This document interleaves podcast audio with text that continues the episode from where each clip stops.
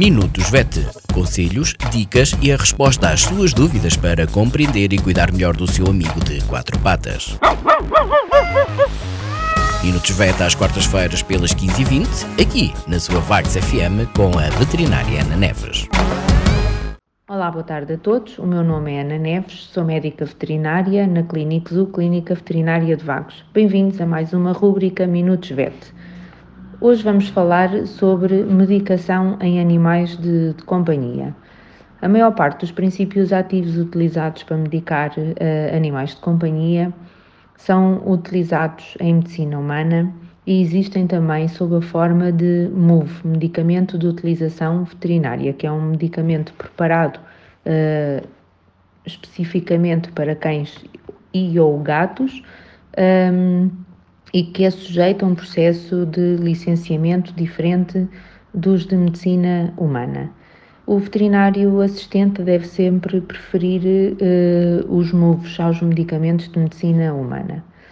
Apesar de alguns princípios ativos serem comuns, apesar de existirem princípios ativos da humana que se podem utilizar em cães e gatos, a verdade é que há outros que nós utilizamos muito frequentemente na nossa medicação e que são extremamente tóxicos para cães e para gatos.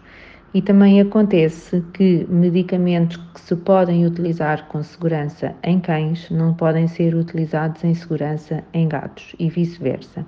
Vou dar o exemplo das permetrinas, uh, com base naquilo que vejo uh, diariamente e dentro dos quadros de intoxicação que são mais uh, comuns uh, em cães e gatos associados à utilização de medicamentos. Vou começar então por falar aqui nas permetrinas.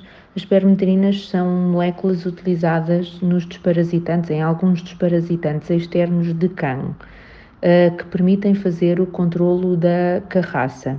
No entanto, são moléculas, é são moléculas altamente tóxicas para os gatos, provocando uh, quadros uh, neurológicos mais ou menos graves, depois depende da quantidade uh, ingerida, depende também do tipo de animal que ingeriu, se é bebê, se é um animal mais pesado, etc.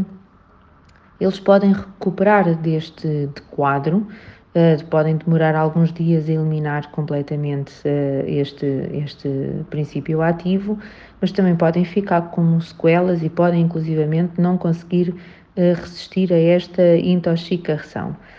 Se houve troca e aplicação de uma pipeta de cão em gato, recomendo como primeira coisa que se faça um banho no gato para retirar algum princípio ativo que ainda possa estar colocado.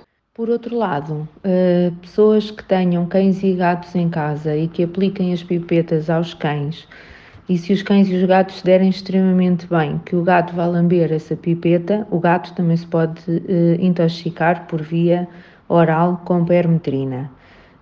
Claro que em qualquer uma destas situações a recomendação é de contactar com um veterinário assistente. Em relação a outros princípios ativos utilizados na muito, há um princípio ativo utilizado com muita segurança no homem, inclusivamente é o antipirético mais utilizado em bebés e crianças, precisamente porque tem muito poucos efeitos uh, secundários e que é o paracetamol, mas que é uh, extremamente tóxico para uh, os gatos também. Provoca insuficiências hepáticas severas, provoca uma destruição severa dos glóbulos vermelhos e muitas vezes acaba com a morte do, do animal. Uh, o mesmo se aplica em relação ao, ao ibuprofeno, que também é um, um anti-inflamatório muito, muito, utilizado em medicina humana e que nós utilizamos com, com, com, com alguma facilidade e frequência, mas que ingerido pelo cão ou pelo gato também tem uh, consequências uh, graves e que inclusivamente podem conduzir à morte do, do, do animal. Existem também algumas particularidades dentro de determinadas raças. Por exemplo, os colis uh, e, e, cães cruzados de, da raça collie têm uma alteração genética que não lhes permite metabolizar uh, moléculas da família das ivermectinas. Um, apesar de ivermectina ser uma molécula utilizada em cães, deve, deve haver cuidado na, ingestão ou na administração em cães cruzados de collie ou de raça uh, collie. Esta ivermectina, uh, onde é que nós as podemos encontrar? Em alguns desparasitantes internos e externos. Portanto, se tem um coli ou um cão cruzado de coli, leia bem a bula antes de administrar desparasitantes uh, internos ou externos ou uh, recomende, uh, peça recomendações ao médico veterinário assistente. Portanto, não medique o seu animal de companhia sem orientação de um médico veterinário. Por esta semana é tudo. Até à próxima. Boa tarde. Minutos VET. Conselhos, dicas e a resposta às suas dúvidas para compreender e cuidar melhor do seu amigo de quatro patas. Minutos VET às quartas-feiras pelas 15h20, aqui na sua Vax FM com a veterinária Ana Neves.